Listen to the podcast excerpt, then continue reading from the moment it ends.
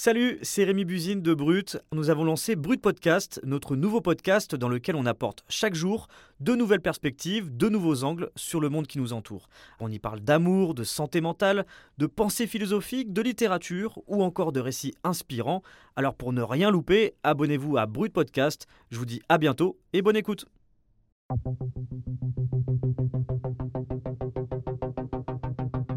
Tester des médicaments, c'est pas anodin, donc euh, moi j'en ai pas vraiment parlé autour de moi parce que je savais qu'il y aurait du jugement et que les gens ils comprendraient pas vraiment ma démarche. Il y a tout un fantasme autour de l'activité aussi. Les gens, les médias, ils parlent de nous comme de cobayes pour nous qualifier par exemple. Ça renforce l'idée qu'il y a quelque chose de honteux là-dedans, alors qu'au final, s'il y avait personne comme nous, ben, on pourrait pas vendre de médicaments quoi. Amy est une testeuse de médicaments. Parce qu'elle ne souhaite pas être reconnue, elle nous a demandé de changer son prénom et de faire lire son témoignage. Comme elle, chaque année en France, 1000 à 2000 personnes en bonne santé réalisent des essais cliniques de phase 1. Ça veut dire la première fois où un humain se voit administrer un médicament. Ces études sont destinées à évaluer la tolérance et la toxicité d'une nouvelle molécule dans l'organisme. En contrepartie, les participants touchent une indemnisation financière jusqu'à 4500 euros par an, parce que parfois cette activité peut présenter pas mal de contraintes. Ça peut être des effets secondaires, des examens médicaux récurrents ou encore des hospitalisations de plusieurs semaines. Les témoins qui vont s'exprimer dans ce podcast ont participé à plusieurs études. Ils racontent pour quelles raisons, ils expliquent pourquoi ils ne sont pas très à l'aise à l'idée d'en parler autour d'eux et ils nous permettent de mieux comprendre les coulisses de ce monde méconnu de la recherche clinique. Je suis Rémi Buzine, je suis journaliste pour Brut et vous écoutez Défense de filmer.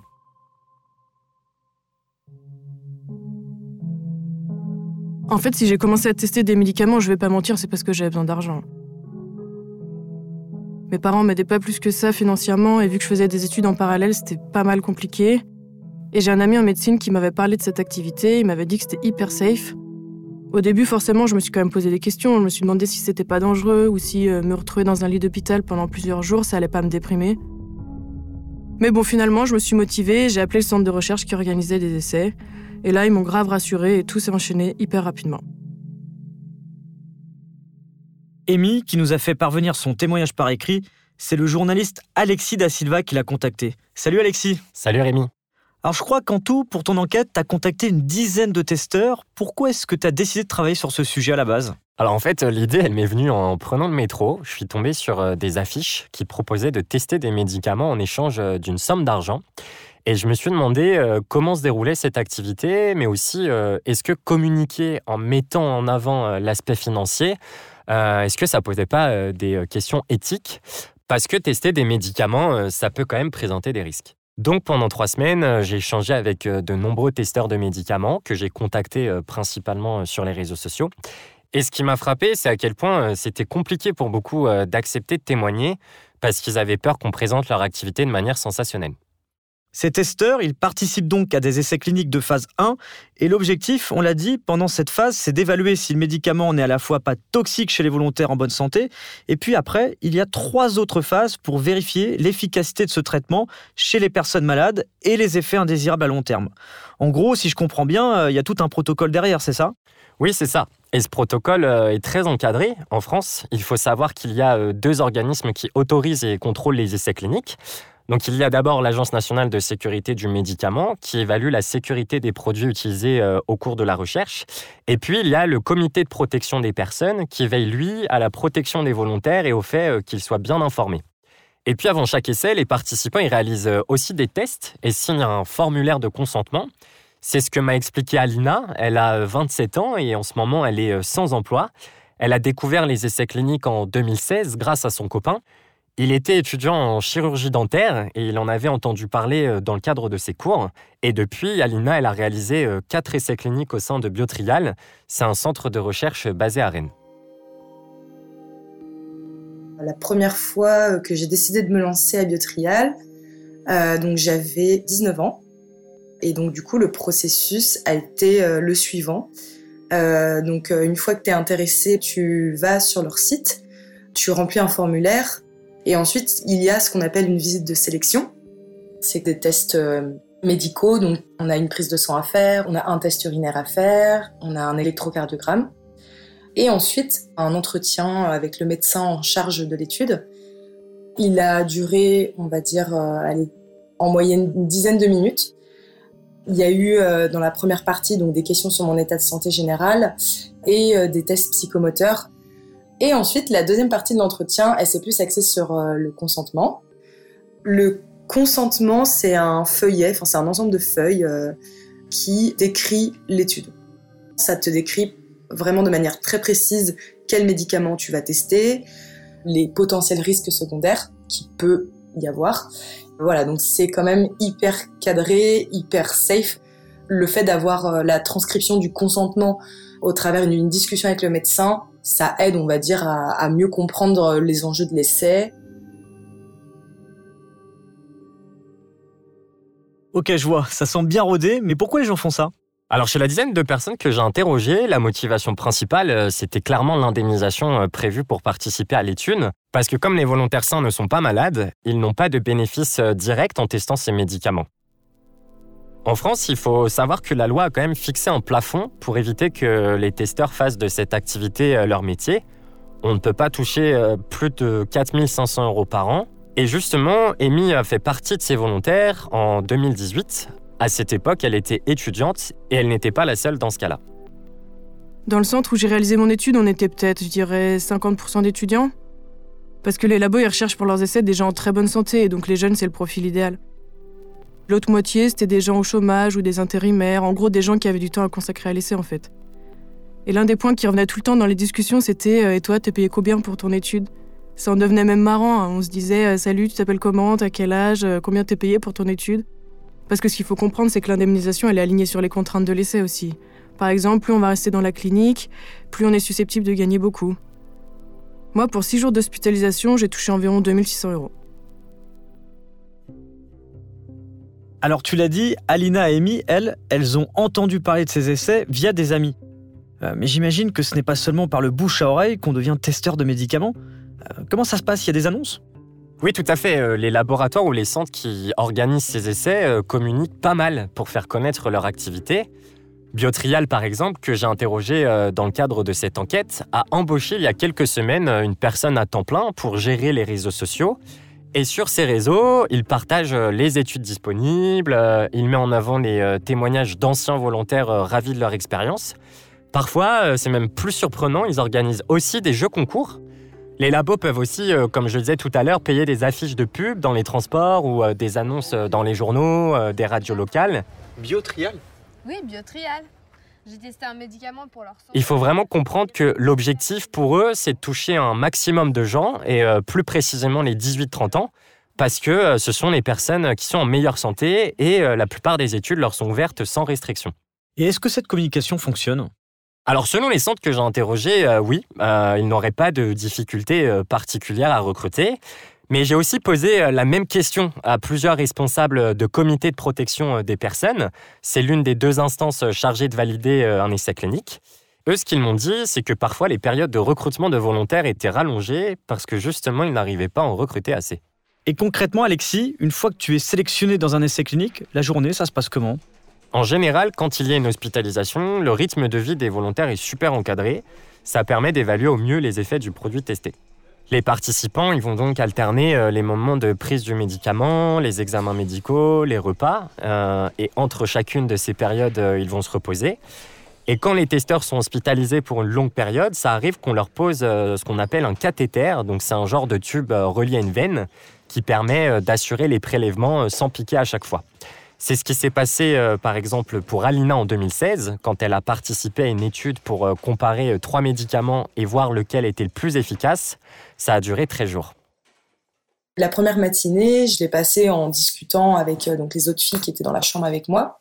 Et ensuite, donc le midi, après manger, c'est là que, on va dire, les choses sérieuses ont démarré. C'est-à-dire que la première chose qu'on ait faite, c'est qu'on, après manger, on, a dû aller dans nos chambres et elles nous ont installé un cathéter euh, un cathéter, pourquoi?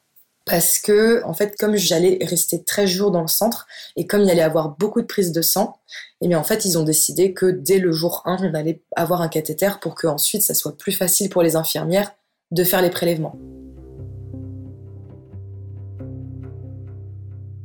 Bon, c'est vrai que quand tu vois euh, une infirmière te dire bon bah on va te poser un cathéter et tu vas devoir le garder pendant toute la durée de l'étude, c'est vrai que euh, tu te dis bah voilà comment je vais faire au niveau du déplacement tout ça parce que c'est quand même un peu invasif quand même légèrement. Et donc le médicament, je l'ai pris à partir du deuxième jour. Donc le deuxième jour de l'étude. Après, s'en est suivi toute une série d'examens suite à l'ingestion de ce médicament c'est souvent des électrocardiogrammes, du temps de repos où pendant 10 minutes tu fais rien dans le lit, tu restes euh, allongé et tu dois rien faire, donc ça s'appelle un temps de repos. Et sinon, c'est les prélèvements sanguins. Au cours de la journée, voire de la nuit, c'est vrai qu'on avait aussi des prélèvements, euh, on avait peut-être deux pendant la nuit, environ peut-être à 5 heures, et le deuxième à 6 heures, donc une heure après.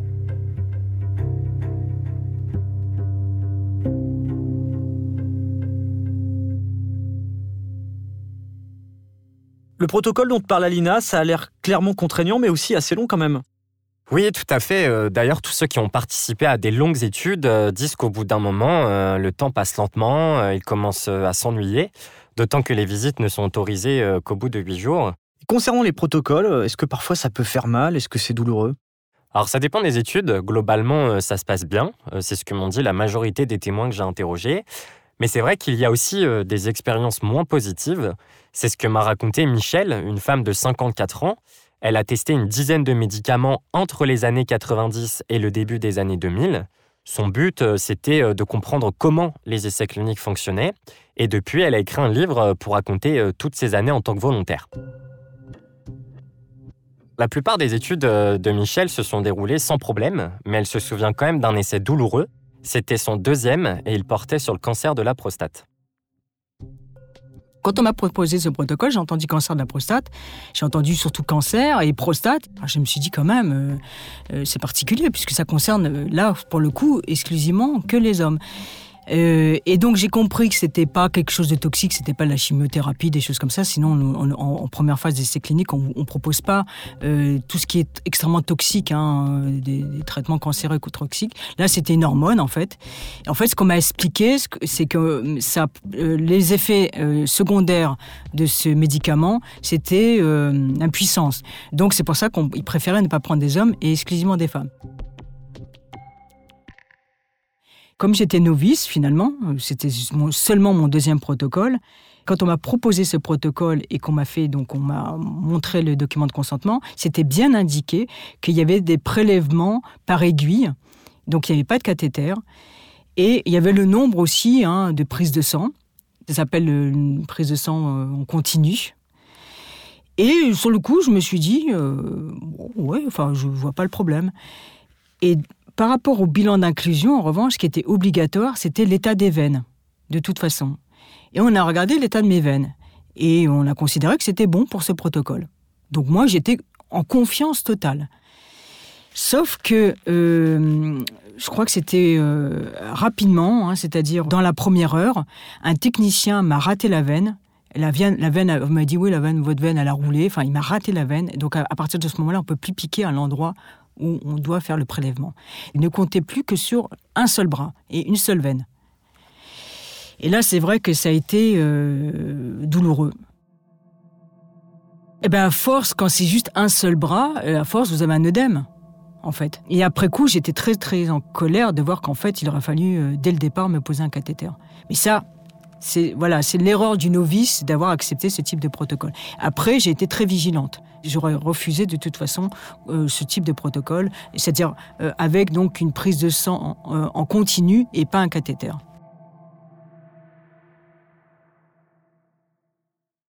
Est-ce qu'il y a déjà eu des choses plus graves, Alexis, comme des accidents ou des effets secondaires importants? Pour les accidents, euh, c'est très rare, mais oui, ça a pu exister. Euh, par exemple, en 2016, il y a un volontaire sain qui est mort à Rennes. C'était lors d'un essai clinique euh, organisé par Biotrial. Il portait sur une molécule contre la douleur développée par le laboratoire portugais Bial. Un essai clinique sur un médicament qui tourne mal en France. Six hommes sont hospitalisés depuis dimanche au service de neurologie. Dans cette affaire, un homme de 49 ans est mort et cinq autres ont eu des lésions cérébrales et ont dû être hospitalisés. Alors pour l'heure, l'instruction judiciaire est toujours en cours, mais à l'époque, un rapport médical écrit par des spécialistes du CHU de Rennes, chargé de traiter ces patients, avait conclu que la molécule testée et surtout son surdosage étaient à l'origine des lésions neurologiques. En France, ça reste le seul accident répertorié à ce jour. Quant aux effets secondaires, ce que je peux te dire, c'est que très peu de volontaires que j'ai interrogés euh, m'en ont parlé, excepté Amy. Quand j'ai testé le médicament contre le diabète, j'ai vite commencé à avoir pas mal de nausées. C'était un des effets secondaires prévus dans le protocole, mais je m'attendais vraiment pas à ce que ce soit aussi désagréable. En gros, je passais mon temps à faire des allers-retours entre les toilettes et ma chambre et j'arrivais plus du tout à dormir. Ça a duré pendant les six jours de l'essai et ce qui était compliqué, c'est qu'il y avait très peu d'activités dans le centre, à part euh, la télé ou lire. Euh, du coup, le temps est passé super lentement. Franchement, quand ça s'est terminé, je me suis dit que je ferais plus d'essais aussi longs.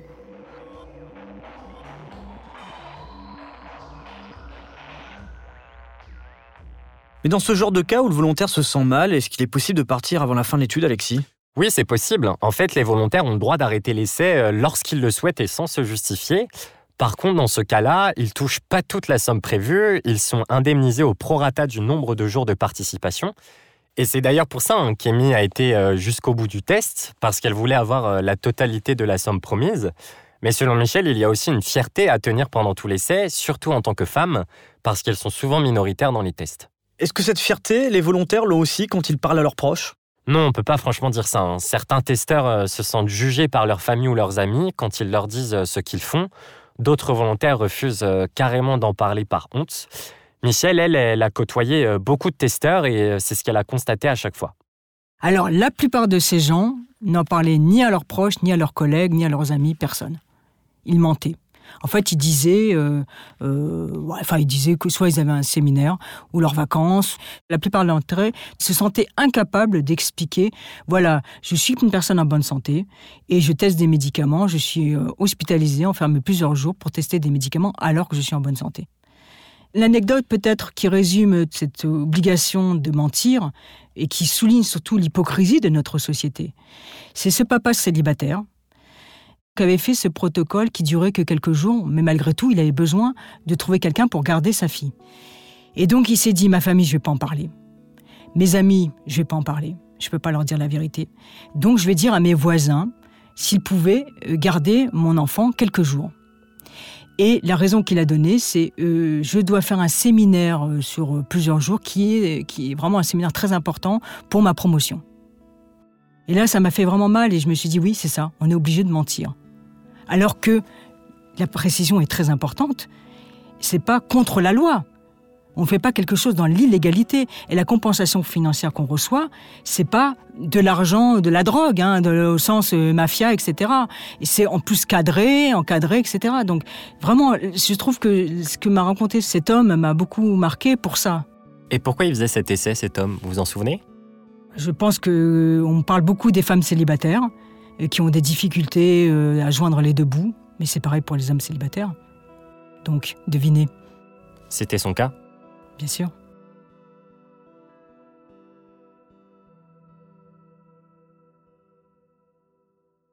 Alors, ce qui m'a marqué, Alexis, c'est que tes témoins, ils sont majoritairement féminins. Est-ce que ça représente vraiment la globalité de ce qu'on peut voir euh, Voilà, c'est majoritairement féminin? Alors non, euh, en réalité, c'est pas représentatif. en règle générale, les femmes sont moins importantes dans les essais cliniques parce qu'elles sont soumises à des contraintes euh, de contraception, de stérilisation ou de ménopause euh, très strictes. L'idée derrière, en fait, c'est de protéger euh, des femmes qui seraient enceintes pendant ou après l'essai des risques que le médicament pourrait entraîner sur le développement du fœtus.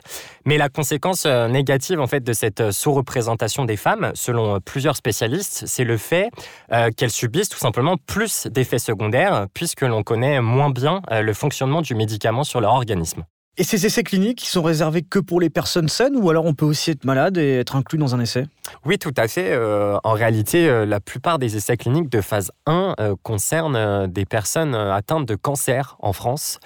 Maintenant, ce qui change, c'est que ces personnes-là, leur motivation principale, ce n'est pas l'indemnisation, mais c'est de tester des médicaments ou des traitements qui permettraient potentiellement de soigner leur maladie. Alors, ce que j'ai compris, il y a un plafond d'indemnisation à 4500 euros. C'est pour éviter que certains fassent un, métier?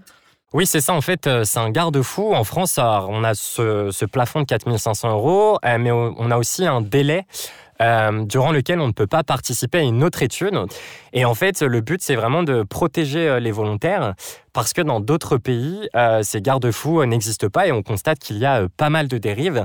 Par exemple, aux États-Unis, il n'y a pas de palier concernant la rémunération, si bien que les volontaires enchaînent les études, et ce qui peut avoir des conséquences sur leur santé. Le micro va ou les caméras ne vont pas?